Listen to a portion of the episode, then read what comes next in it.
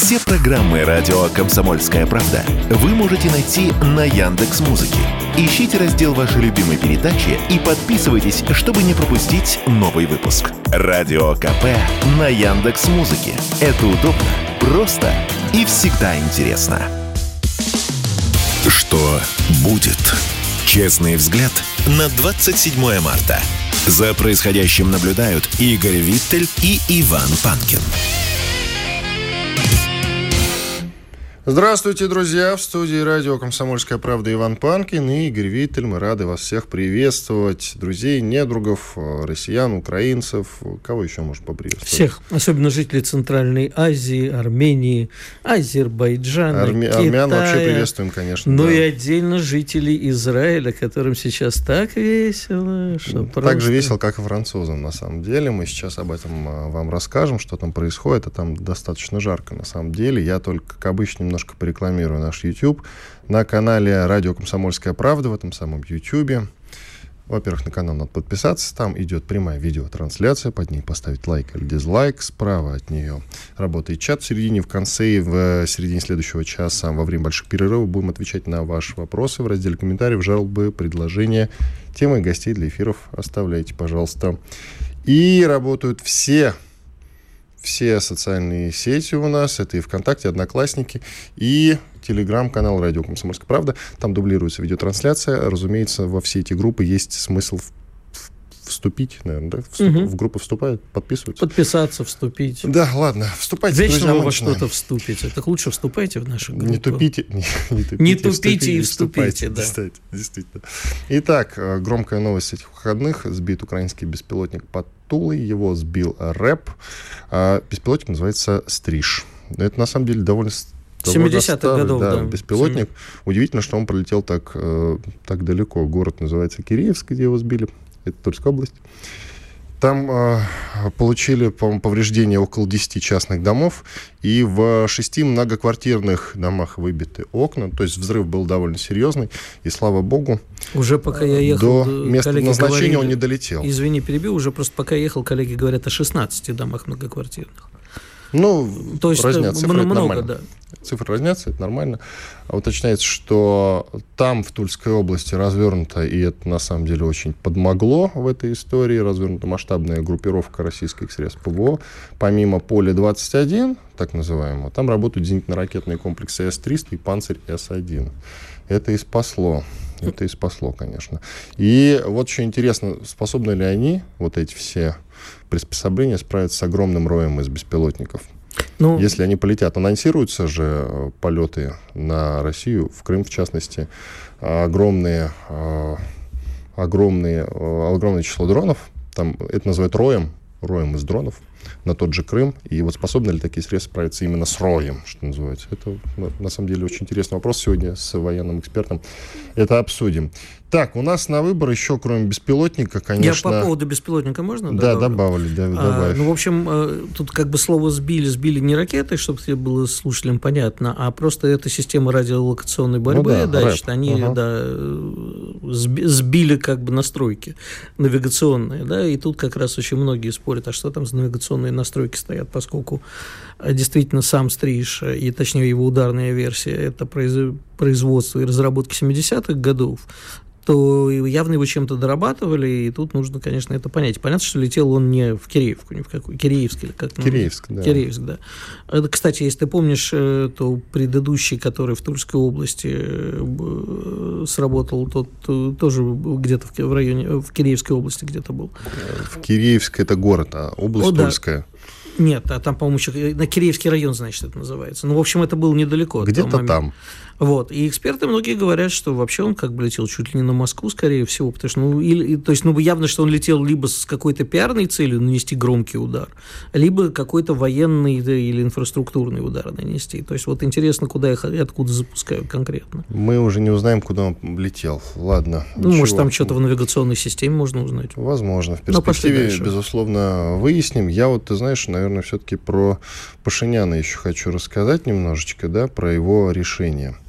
Итак, э, читаю. Конституционный суд Армении признал соответствующим Конституции обязательства, закрепленные римским статутом, о Международном уголовном суде. То есть э, Армения, когда документ этот ратифицирует, ну, по идее, обязана арестовать Владимира Путина, если он вдруг решит посетить эту страну. Там теперь вступает в силу ордер Гаагского МУСа. Без шуток, друзья. Международного уголовного суда. Та самая Гаагская история, которая гремела накануне. Ну что? А что, я тебе сразу зачитаю новость. Азербайджанские войска выдвинулись и перекрыли дорогу между Арменией и Карабахом. Не Лачинский коридор, который так перекрыт этими экологами в кавычках, а другую дорогу, через которую, в общем, происходило снабжение. Я с большой любовью отношусь к народу Армении, очень хорошо отношусь к стране Армении, но считаю, что, в общем-то, а пора нам ответить на вот это недружественное. У нас там миротворцы стоят. Поэтому У нас, в конце концов, ответим? есть военная база в, в Гюмри. Гюмри. И как ответить? Убрать нафиг. Вот пусть теперь сами Военную разбирают. базу убрать? Э, ну, с военной базы можно подумать, а миротворцев убрать. Потому что э, хватит тоже. Вот серьезно. Либо вы тогда, прости сейчас за наглость, либо вы свергаете Пашиняна, не ратифицируете договор, выходите на улицах, как это происходит сейчас очень модно в разных странах. У нас вот тут была же раньше арабская весна, теперь еврейская началась, понимаешь, в Израиле творится такое, что представить себе было невозможно а, и свергаете Пашиняна. Либо мы как бы становимся недружественной страной, полностью недружественной. И тут у нас есть много чего. Не суровый миграционный режим, а, депортации, вывод войск и так далее. Вот, ребятки, теперь сами. Убрать ну, Армению за ДКБ. Вот разбирайтесь теперь сами, ребят. Ну тогда я не желаю у ДКБ этого. посыпется. А? У ДКБ посыпется тогда. А ты знаешь, зачем нам такие союзнички-то? Вот сейчас а, в 11 пакет санкций а, войдут государства Центральной Азии, сотрудничающие с Россией, как заявляет Евросоюз. И а, под таким нажимом скорее всего, наши друзья, ну, уже по Казахстану видно, друзья, опять-таки, в, в таких кавычках, скажем так, под вопросом. Вот смотри, Казахстан уже тоже начал параллельный импорт прикрывать. А нам, оно нам надо? Ну и Турция начала. Что, не, ну подожди, Турция не член ЕДКБ. Ты говоришь, посыпется ЕДКБ. Ну, значит, посыпется. Вот, э, как мне кажется, мы им нужны больше, чем они нам. Да, безусловно, экономические отношения. И, кстати, заметь, что товарищ Си Цзиньпинь побывал в Москве, а потом разослал предложение. И я, кстати, расцениваю, вот на Западе говорят, посмотри, это нож в спину России. Разослал бы поздравления всем центральноазиатским странам, поздравил их с Наврузом и сказал, типа, жду вас в мае на центральный, саммит Центральная Азия Китай. А, я думаю, что в данном случае очень надеюсь, что товарищ Си будет действовать не только в интересах Китая, но как-то и объяснить, что если наши друзья из Центральной Азии не очень выпадут из орбиты Москвы, будем работать все вместе, тогда им будет не очень больно. А так они, может быть, действительно под европейскими санкциями решат, что мы не нужны. А, и, в общем, оно и так распадется. Да будешь ты хрен с ними, а? Надоели уже. Не, ну правда, слушай, ну... Приживала, так говоришь, надоели уже. Да нет, не приживала, но просто, понимаешь, ты, мы все время боимся, ай, мы развалим АДКБ, ай, мы развалим то, ай, мы развалим все. А чего они не боятся-то? Чего они боятся больше других? Чего Казахстан больше боится? Конечно, он боится, понимаешь? А в Казахстане да он уже давно куплен и поделен на части. Саудовской Аравией, китайцами, Турцией, английской разведкой, которая там просто гуляет. Вообще все разведки мира. Приезжаешь в Алмату, прям Ну, видно. английской там много, да. Там прямо известно. штирлицы с парашютами, знаешь, со всех стран мира э, Джеймса гуляют. Бонда. Ага. И Джеймса Бонда. Это что, что Алмата, что Астана. А, что ты с украинским акцентом говорил? Что Алмата, что Астана. Ну, примерно так а, ничего не выдавало Виталя, так украинский акцент. Да-да-да, он еще никогда не Поэтому, так да пошли все к черту. Я считаю, что нам э, нужно ответить на недружественно и недружественно. Ответить надо было, может быть, и по-другому, когда там были беспорядки, по-моему, это было ну, осенью, кажется, да? Нет, в... подожди, когда в Казахстане? Да нет, в Армении, мы же начали а. с Армении. Когда там были беспорядки, а туда летала сенатор Пелоси, знаменитая, который до этого летал на Тайвань, как многие помнят. Нэнси Пелоси. Да. Пелоси, Пелоси. И дала какие-то гарантии Пашиняну. Я у себя в телеге тоже об этом написал. А что сделаем мы? Никто из наших туда не поехал. И ничего, никаких гарантий не дал. Пашиняну я дала несколько гарантий. Да. Да я Ни с кем считаю... не встретился, никто с ним не встретился, ну, там, с местными элитами, мы ничего не, не сделали. Мы не умеем в мягкую силу, вот. понимаешь? А в жесткую, значит, умеем. И да? в жесткую не вот. Мы не в мягкую, не в... нет, уже совсем в жесткую умеем, понимаешь? Ну, я не предлагаю захватывать Армению. Да-да-да, а, представ... а представляешь, если мы устроим переворот в Армении, как?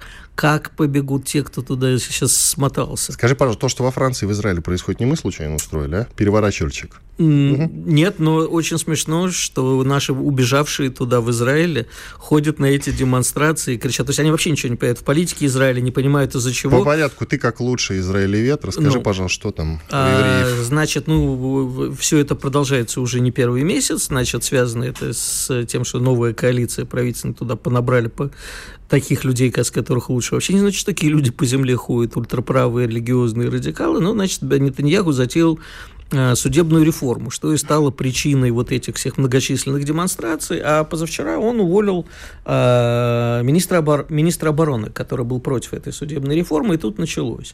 И действительно полыхнуло так, что вчера чуть не вынесли дом Нетаньягу, а Нетаньягу еще не мог вылететь в Лондон к этому самому индусу, потому что пилоты отказывались его вести. Представляешь, вот это вот Израиль, чем отличается Израиль от других стран. Пилоты сказали, а мы не повезем Нетаньягу, мы против судебной реформы. Демократия на марше называется. Вот. И вчера вынесли прямо, ворвались э, уже к его дому, штурмовали правительственные особняки, еле разогнали с помощью водометов и всего прочего. И действительно в Израиле полыхает гражданская война. И это очень опасно для Ближнего Востока.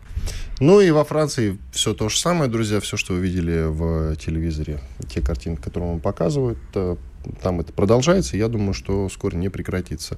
Но там это все связано с пенсионной реформой, которую, скорее всего, наверное, Макрону все-таки придется принять. Иван Панкин и Игорь Виттель. Уходим на перерыв. Спорткп.ру О спорте, как о жизни. Что будет? Честный взгляд на 27 марта. За происходящим наблюдают Игорь Виттель и Иван Панкин.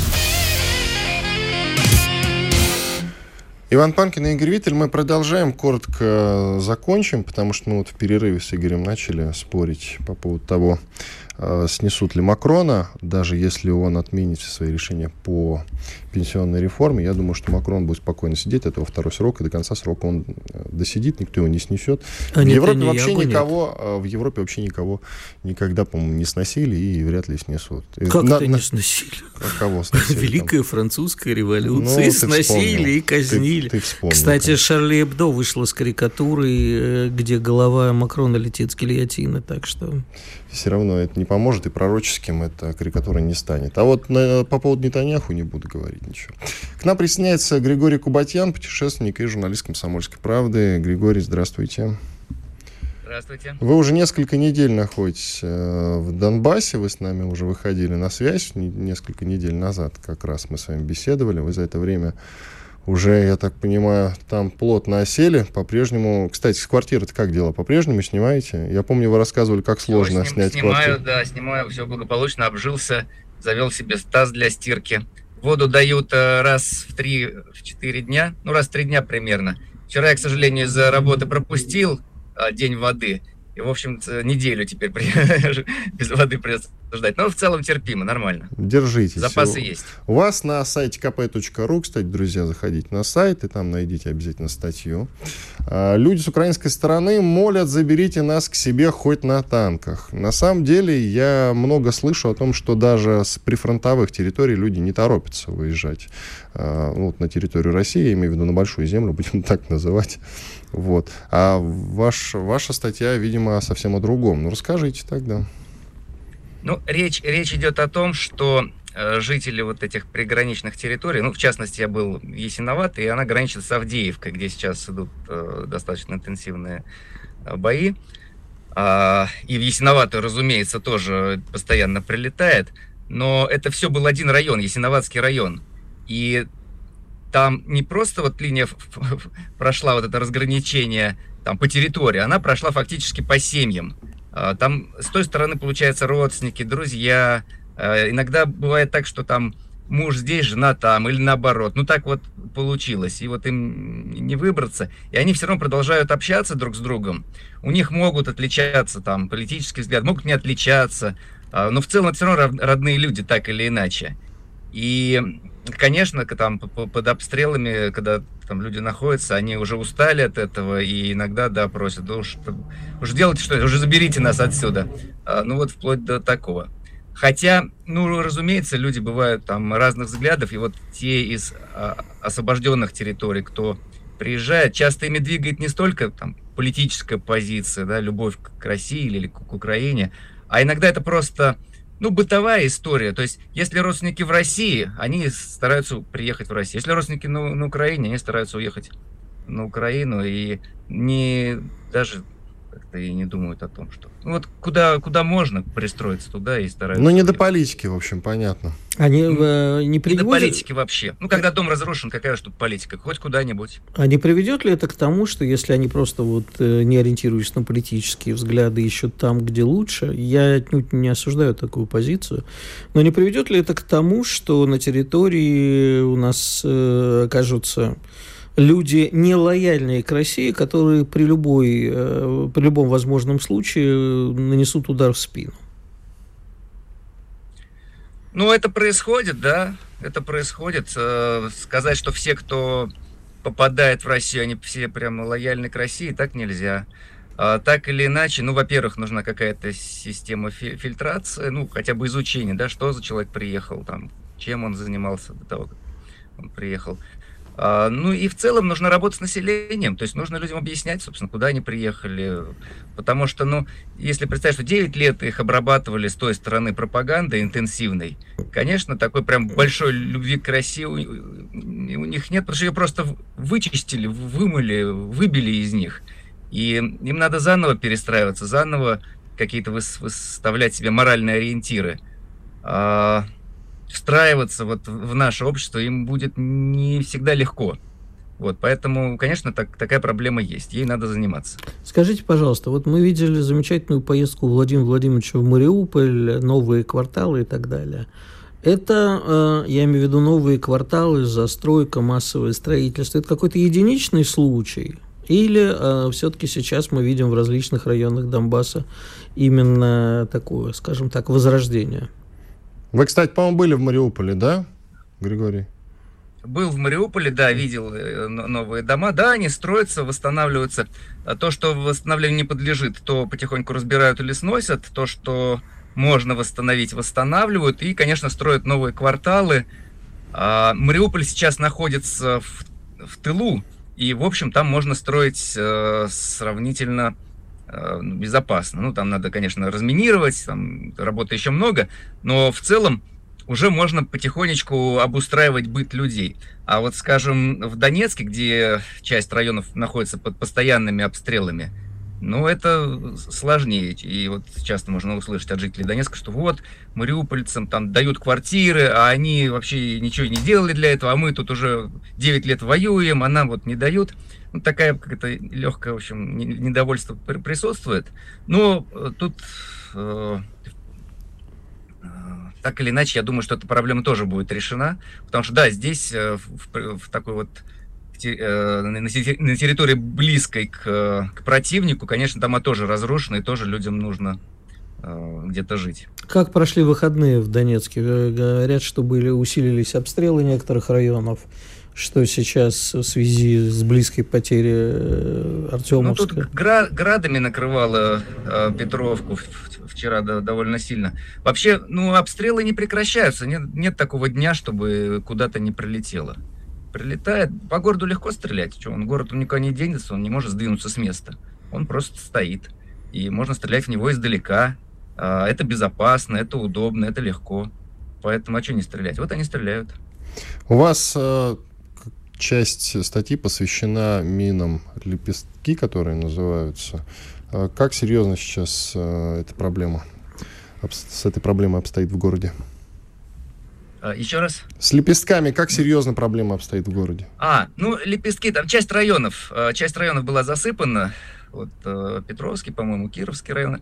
А в Ясиноватой, то, что я пишу, тоже там закидали часть, часть города лепестками. А, буквально несколько дней назад несколько лепестков нашли в центре Донецка. Но это, видимо, связано с тем, что а, лепестки, когда падают, они не всегда падают э, на землю. Иногда они падают на, деревья, на, на крыши домов. И если идет дождь или там какие-то осадки, то эти лепестки потом, значит, их не нашли, да, а, когда вычищали город, они раз откуда-то сверху упали неожиданно. И вот, вот в том числе где-то вот и в центре могут быть. Ну, это не, неприятно, когда они на деревьях висят, да, или, или на, на крыше, там, раз и тебе на голову падает. Это уж вообще совсем неприятная история. А, но ну, работают саперы, да, здесь э, повсюду висят объявления, детей обучают не трогать эти лепестки, не, не прикасаться к ним, не поднимать их. Потому что поначалу люди, когда только это вот летом, да, начали обстреливать эти лепестками, люди не знали, что это такое. Они, они их подбирали, чтобы на работе показать, в пакет клали. Ну, Вы, кстати, побывали же в больнице в э, Ясиноватой в городе, да? В населенном да, пункте. Да. Расскажите, пожалуйста, как там дело обстоит. Ну, больница это, это гражданская больница, это не, не военный госпиталь, это гражданская больница, но которая находится на передовой.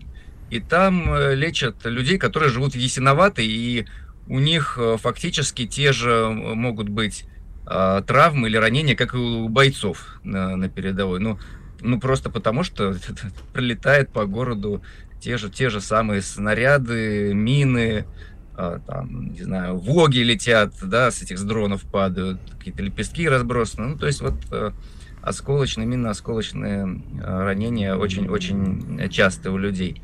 Поэтому, э, ну, конечно, приходится вот с этим работать врачам. И это ну, такая тяжелая и опасная работа. И самое опасное дойти просто до работы, потому что пока от дома до работы дойдешь, это целая история. Это как надо по, по линии фронта перемещаться. Да? Вот они говорят, короткими перебежками. Иногда и пациенты также э, ходят иногда там, да, какие-нибудь бабулечки. Вот, им надо, значит, где-то при, пригибаться, падать на землю, если что-то где-то взрывается. Они идут сердце лечить в больницу, да, там капельницу ставить, а пока до больницы дойдешь, там уже, уже сердце, ну, просто прихватывает, просто от одной, от одной этой прогулки.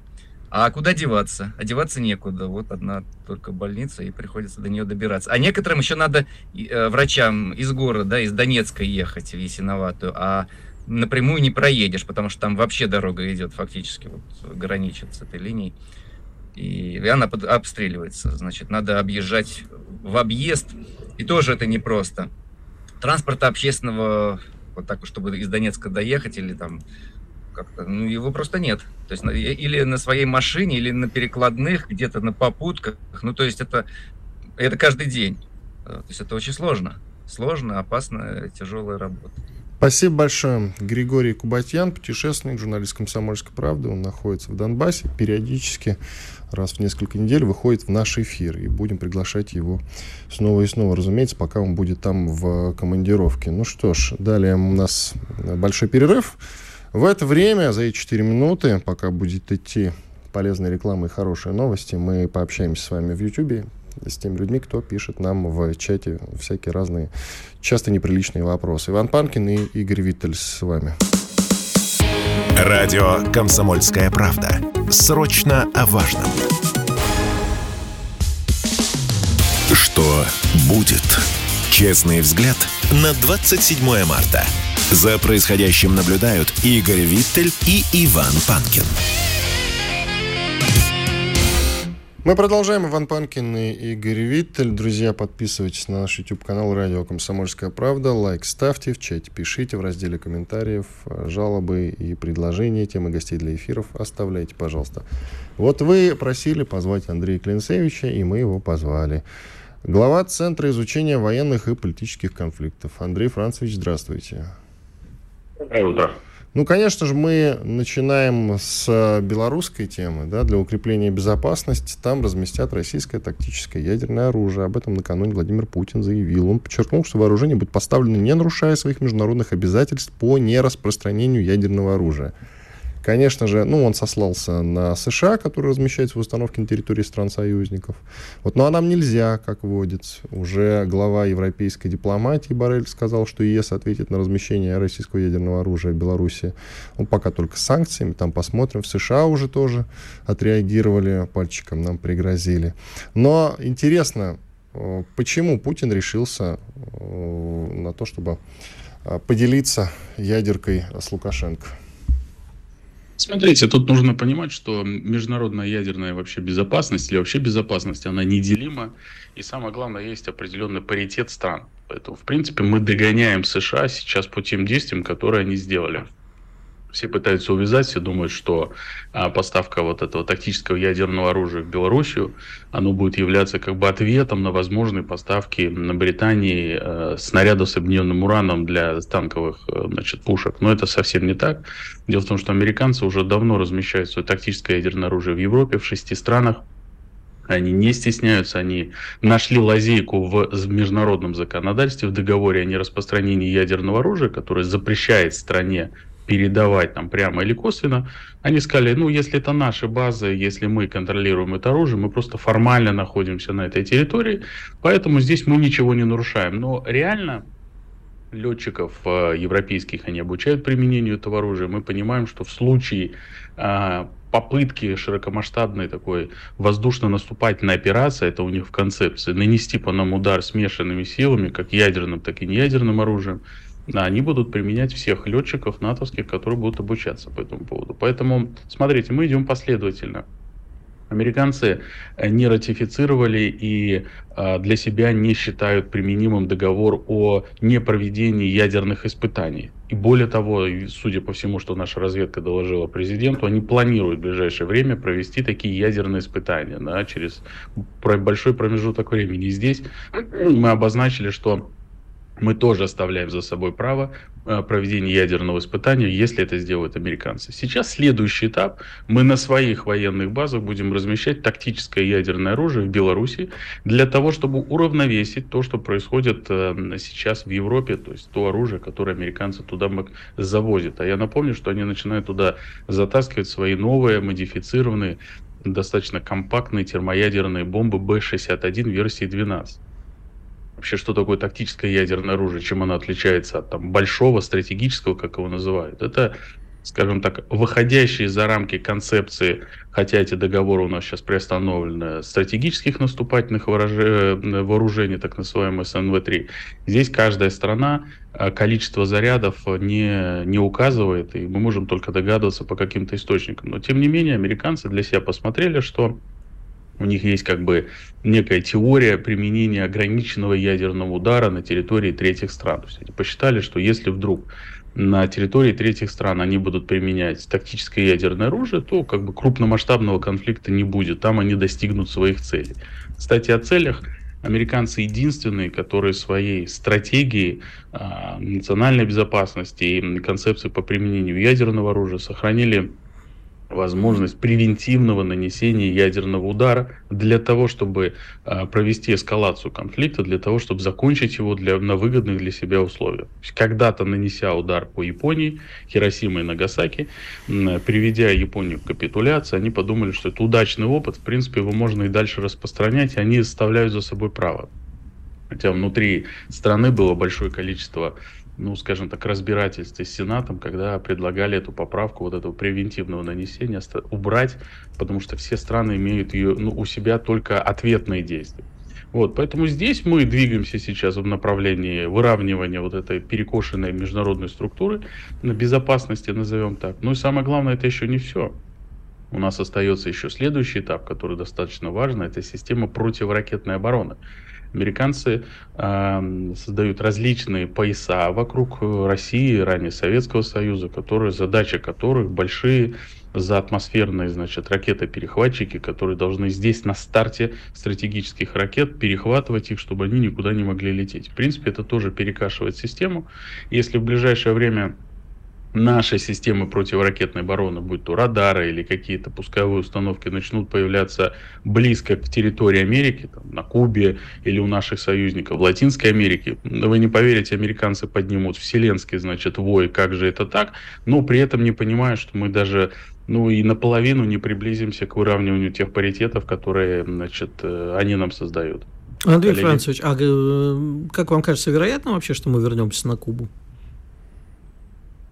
Э, смотря для чего, ну, я думаю, что ну, да. вот для этого, для, для размещения да, противоракетной да, обороны. У нас я там вроде считаю, база Лурдес была, если мне не изменяет память. Мы да, присутствуем да. в Никарагуа, конечно, без ядерного оружия, но, тем не менее, какой-то контингент у нас там есть. Можно и на Кубе снова разместить что-нибудь такое да? неприятное. Значит, ну, у нас основная задача была, или была и остается, это создание современных комплексов э, стратегического значит, ядерного оружия, которые в состоянии преодолеть любую систему противоракетной обороны.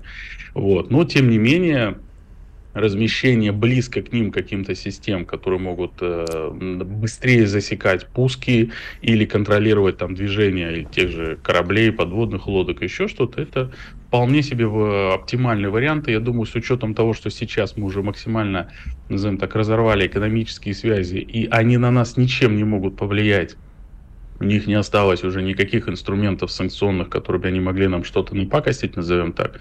Для нас открываются возможности по выравниванию. Это будет такой небольшой намек, коллеги. Либо сокращайте количество значит, ваших сил и средств, которые вы в Европе, там, в Азии размещаете вокруг нас, либо мы начнем двигаться тогда в вашу сторону. Подождите, Я подождите, но ну вот вы, вы говорите, что у них не осталось, но а, Евросоюз в 11 пакете санкций говорит, мы теперь будем не Россию э, душить, а вот э, страны, так относительно, можно сказать, партнеры России. Ну, по периметру, да. По периметру, Центральную Азию, например, и сейчас и Си Цзиньпинь всех зовет к себе, и Евросоюз наоборот давит. А нам насколько опасна потеря Средней Азии? Мы вот тут с Иваном немножко поспорили в первой части нашей программы, когда я говорил, что в ответ на недружественные действия армянского президента мы, ну, вообще надо оттуда выводить все, что у нас есть. А Иван говорит, а вот АДКБ разрушим. Насколько это опасно будет? Ну, смотрите, здесь я, наверное, себя буду так говорить, как бы был причастным к Средней Азии, к Центральной Азии, потому что, будучи сотрудником Министерства экономики, я отвечал за межправительственной комиссии двусторонней, в том числе за наши регионы а, бывшего Советского Союза, вот, это многосторонние различные форматы. Да, действительно, это зона влияния многих, и все пытаются там влиять, как-то действовать, понимая, что это вот те страны, которые находятся на перепутье, они важны. И американцы очень серьезно ну, другого термина, наверное, не подберу, облажались с Афганистаном, потому что они отрывали от нас Центральную Азию, замыкали все на Афганистан, у них была такая инициатива C1 плюс 5, то есть они говорили, все, забыли про Советский Союз, все, разрываем связи, энергокольцо там и так далее, все, на Афганистан, наш союзник, это новый центр, значит, развития. И когда там все это красиво рухнуло, все страны посмотрели сказали, о, ребятки, с вами-то дело нельзя иметь, вот русские там серьезно. Поэтому, да, действительно, там и турки влияют, они создают свою большую условно говоря, организацию тюркских государств и так далее, но тем не менее там происходит определенная гармония. Это и мы, и китайцы, когда мы там действуем, мы в, э, взаимодействуем на достаточно комфортных условиях для этих регионов. Для них же что важно? Заработок денег, приход инвестиций, ну, торгово-экономические связи, то есть повышение благосостояния своих граждан. Поэтому наличие Евразийского экономического союза рядом, туда входит у нас Казахстан, Киргизия, наблюдателем является Узбекистан, вот. Ну и, соответственно, другие страны понимают, что торговля рядом и транзитная через них, она очень важна. И новые проекты с теми же китайцами мы делаем уже паритетно, чтобы это всем было выгодно. Американцы, когда туда приходят, они пытаются сразу все сломать. Они говорят, значит, так, мы либо плеткой вас сейчас начнем стегать, значит, если вы начнете там работать, а они говорят, а может быть какие-то пряники есть? Они говорят, ну, возможно, когда-нибудь. Поэтому люди там на местах, считая, видя, что китайцы могут в них инвестировать миллиарды, россияне миллиарды в них инвестируют. Ну, американцы пугают, это действительно как бы есть вопросы, но тем не менее. Какие американцы могут там пакости сделать? Они всегда давили долларом система SWIFT или еще какие-то вещи. Сейчас аналогичная система, аналог SWIFT, она создана. Это и российская система СПФС, система передачи финансовых сообщений Банка России. Это и у китайцев есть. Это и аналогичные системы, связанные с э, кредитными, назовем, или дебетовыми карточками для граждан для осуществления платежей. Это и кредитные линии, которые мы там открыли. Поэтому э, они хотят, конечно, оторвать, но на какие-то страны они действительно могут давить достаточно серьезно, крупные том числе на Казахстан э, по поводу вторичных санкций. Армения сейчас на перепутье, она не может понять, ей с нами нужно или все-таки европейские какие-то значит, э, миротворческие войска вводить для наведения порядка. Кстати, не понимаю, что мы, наверное, единственные, кто там реально заинтересован в том, чтобы там наступил мир, и мы пытаемся найти баланс между Азербайджаном и Арменией. Андрей Франтович, давайте сделаем перерыв. Оставайтесь с нами, продолжим через две минуты. Андрей Клинцевич. Радио «Комсомольская правда». Мы быстрее телеграм-каналов. Что будет? Честный взгляд на 27 марта. За происходящим наблюдают Игорь Виттель и Иван Панкин. Иван Панкин, Игорь Виттель, с нами Андрей Клинцевич, глава Центра изучения военных и политических конфликтов. Э, Андрей Францевич, э, ну, мне кажется, вы просто не ответили на мой вопрос.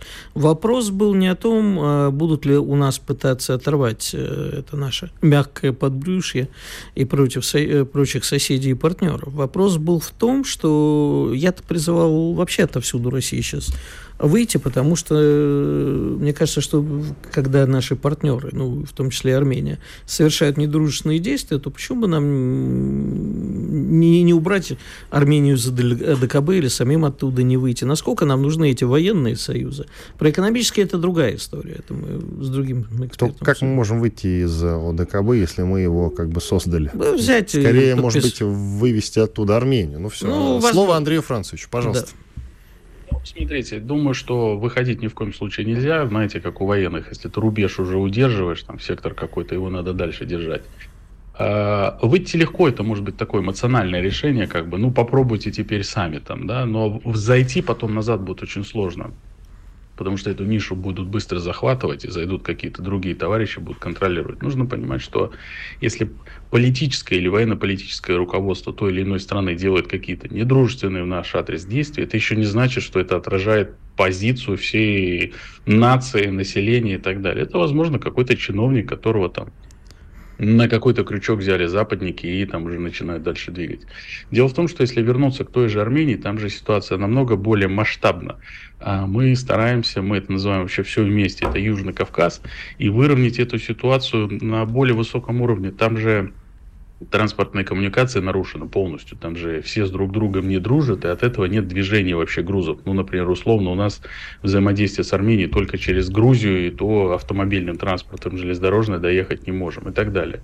Я хотел напомнить, что у нас там работают две еще большие группы под руководством вице-премьеров. Это одна по делимитации границы на Армении и Азербайджана, потому что кроме самого Нагорного Карабаха, значит, э, там есть проблемы, связанные с другими нераспределенными селами, поэтому у них там периодически вот эти пограничные стычки возникают. И вторая история, это тоже три вице-премьера, три страны, пытаются наладить э, вот автомобильное железнодорожное значит, сообщение через э, Армению, восстановить советские железные дороги, чтобы в Нахичевань можно было попасть, автомобильная железная дорога оттуда в железнодорожную сетку Ирана. Для нас это очень важно, мы тогда получим с Ираном железнодорожное сообщение. Пока все это с трудом двигается, там большой накопленный, значит, пласт взаимных претензий друг к другу, но тем не менее Россия является достаточно серьезным актором в этом процессе, и я уверен, что будет являться дальше, и куда-то туда пускать как говорится, грязные руки европейцев или уж тем более американцев ни в коем случае нельзя. Так, а каким должен тогда быть ответ? Ну, послушайте, если они э, подписывают римский статут, то есть это настолько недружественный акт, который нельзя оставить без внимания. Но они еще ну, не смотрите. ратифицировали. Все. Секунду, подожди. Вот. Вот. Здесь, здесь важный момент, я тоже с вами согласен, что Армения сейчас начинает, ну, назовем так, они полностью зависимы от нас с точки зрения экономики, потому что она действительно держится на нас и на многих моментах. Второе, она находится в окружении стран, которые не являются ее друзьями и только Россия является гарантом, в принципе, ее вообще э, целостности и в том числе территориально. Это тоже нужно понимать, и я уверен, что они это понимают. Ну и римские статуты, еще какие-то вещи, но я уверен, во-первых, это не, довед... не будет доведено до ратификации, потому что это достаточно серьезный недружественный акт будет в, в этой части являться, особенно в тех условиях, которые сейчас. Уверен, что руководство найдет какие-то точки взаимодействия на непубличной сфере, как-то повлиять им, объяснить, куда они двигаются. Но мы понимаем прекрасно, что это все идет от руководства республики, что связи и его, скажем так, попадание во власть, они были связаны с, с митингами, и с влиянием западного капитала. Ну, надеемся, что и людей, и окружения хватит здравого смысла понимать, как что дальше делать. Давайте про глобальное НАТО еще немного поговорим. Владимир Путин, среди прочего, рассказал, что в новой стратегической концепции Североатлантического альянса прямо написано о планах развития отношений со странами Азиатско-Тихоокеанского региона и о планах создавать вот это самое глобальное НАТО. Кто туда может войти, чем-то опасно, ну, наверное, это Япония, да, Южная Корея, возможно, Индия, или я еще что-то забыл. Войдут, не войдут, как вы считаете, что из этого выйдет? Ну, в принципе, Япония, понятно, что она выполняет э, все, что ей говорят в Вашингтоне. принципе, Южная Корея та же история, а вот Индия интересный момент. Но у американцев начинает расползаться все, как говорится, из рук. Многие, если они Европу сейчас смогли вернуть, как они говорят, в лоно своей, значит, э, контролируемой организации, то по другим странам там есть определенные процессы, которые вы, выходят из-под этого. Понятно, что драйвером является Китай, Россия, Иран, там, Северная Корея часть других стран нейтральных присматривается в этой части. Какие-то такие оккупированные, как и Япония, там, и Южная Корея, они, конечно же, будут двигаться в этом направлении. С точки зрения военного союза, они э, идут последовательно, они хотят снять бремя с себя и распределить его на другие страны. Как это происходит сейчас с той же Украиной, когда они Евросоюз заставляют покупать им снаряды там и все остальное. Ну, потому что сами уже многие процессы просто не вытягивают, исходя из внутриполитических конфликтов, да и финансовых тоже. Поэтому у, у, они понимают, что основной историей, начиная с 24 года, для них будет. Они уже украинский конфликт после 24 года не видят.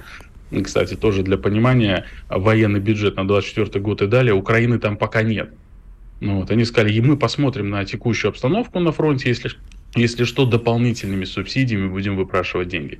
Вот. Они понимают, что противостояние и гонка вооружений будет с Китаем. И для того, чтобы как-то это дело смикшировать, сгладить, они будут усиливать а, и втягивать туда весь значит, контингент э, для того, чтобы можно было организовывать там дежурство, ротации. Почему НАТО? Почему, допустим, там тот же Аукус не может эти задачи выполнить. Потому что если они втянут а, вот эти страны, как Корея, Япония, честно говоря, не уверен, что Индия войдет, э, вот, я думаю, в основном вот на эти будут страны делаться упор, тогда они смогут в ротационной основе силы быстрого реагирования НАТО туда уже перебрасывать. То есть европейский контингент получит для себя обязанности часть своего контингента самолетов или каких-то других сил туда отправлять для дежурства, для усиления. Потому что пока это шляется между американцами и там, японцами или американцами и корейцами. Так, и что касается контрнаступления грядущего, возможно, и не грядущего, может быть, все это блеф. А президент Зеленский говорит о том, что Киев не может пока начать контрнаступление, ну, в силу того, что ожидают э, поставки танков, артиллерии, американских реактивных систем залпового огня. Возможно, это блеф. Ну, сейчас вот буквально в воздухе висит вот это ощущение контрнаступления, все об этом говорят. Вы что скажете? Наступление будет. А то, что Зеленский сейчас выкручивает руки, это он пытается выторговать побольше возможностей. Он понимает, что на него давят, и ему придется туда идти, неважно, какая степень готовности будет. Здесь, как всегда, все равно еще что-то можно было бы сделать, но, тем не менее, ребята, давайте вперед. А дата, я думаю, что это где-то середина апреля, потому что это будет по готовности силы средств, плюс э, те провокации, которые они будут делать дополнительно для того, чтобы нам ну, растянуть зону влияния и распределить, рас, распылить наши силы и средства. Там в Молдавии Значит, э, оппозиция заявляет, что на 17 апреля запланирована провокация со стороны Приднестровья ну, в адрес Приднестровья со стороны Молдавии. То есть мы понимаем, что они нам захотят второй фронт открыть для того, чтобы мы понимали, как там можно деблокировать этот регион. Поэтому середина апреля плюс-минус они, конечно, пойдут. Я думаю, все-таки будет несколько направлений. Одно из которых э, это все-таки э, выход к Азовскому морю. Из любой точки Запорожья в любую точку Азовского моря они будут двигаться, исходя из там, фронтовой обстановки, и будут пытаться прощупать какую-то слабую линию и уже прорвав ее, уже дальше расширять там наступление. Но не уверен, что у них получится. Силы средств мы накопили достаточно, система обороны у нас сплошная, эшелонированная, в инженерном плане очень серьезно подготовлена, у нас есть резервы. Мы свое контрнаступление, я так думаю, откладываем до того, как мы их полностью ослабим в, в их порывах для того, чтобы прощупать фронт. Поэтому да, нам предстоит с вами генеральное сражение вот этого года. А зачем а, Приднестровью якобы провокации? Я понимаю, что нам, Молдавия, максимум защитить Приднестровье, но постоянно, вот каждый день я читаю в зарубежной прессе про то, что мы хотим хотим дестабилизировать, то есть мы, Россия, дестабилизировать обстановку в Молдавии. Зачем, кроме как Приднестровья? У нас минута только, Андрей Францевич. Пожалуйста. Ну, у нас, у нас задач там дестабилизировать точно нет. Мы приверженцы мирных, как говорится, урегулирований. Более того, мы а, Приднестровье признаем в составе Молдавии, просто с определенной автономией, со всем остальным. Поэтому у нас там миротворческий контингент. Уж тем более нам там сейчас не, дестабилизировать не нужно. А им нужно, потому что им нужно попасть к складам Западного военного округа бывшего. Это 22 тысячи тонн снарядов, не тысячи штук, тонн. То есть это практически 22 килотонны так необходимых им снарядов для артиллерии, систем залпового огня и так далее. Они сейчас в основном этот голод испытывают, особенно по советским калибрам. Ну и плюс от дестабилизации, необходимость для нас предпринимать какие-то действия вплоть до деблокирования этого региона и направления туда какой-то части контингента. Спасибо большое. Андрей Клинцевич, глава Центра изучения военных и политических конфликтов, был с нами на связи. Спасибо большое ему за обстоятельные ответы. Ты как-то со скепсисом на меня посмотрел в этот момент. Мне кажется, тебе что-то не понравилось в сказанном Андреем Францевичем. А? Нет, все абсолютно. Да? Я, я просто внимательно очень слушал. А, действительно, мне кажется, что провокация, то есть не провокация, а блеф идет с тем, что не готова Украина. Еще как готова. Мне кажется, кажется, что да, они под шумок там что-то готовят. Э, да, я с тобой полностью согласен по этому поводу. Сейчас нужно быть э, очень внимательным, безусловно. Иван Панкин и Игорь Виттель вместе с вами встречаем новый день. Сейчас сделаем большой перерыв. В начале следующего часа вернемся и продолжим. Оставайтесь с нами. Чтобы получать еще больше информации и эксклюзивных материалов, присоединяйтесь к радио «Комсомольская правда» в соцсетях – в отечественных социальных сетях. Смотрите новые выпуски на Рутьюбе, читайте телеграм-канал, добавляйтесь в друзья ВКонтакте, подписывайтесь, смотрите и слушайте. Радио «Комсомольская правда». Самая оперативная и проверенная информация в эфире и соцсетях.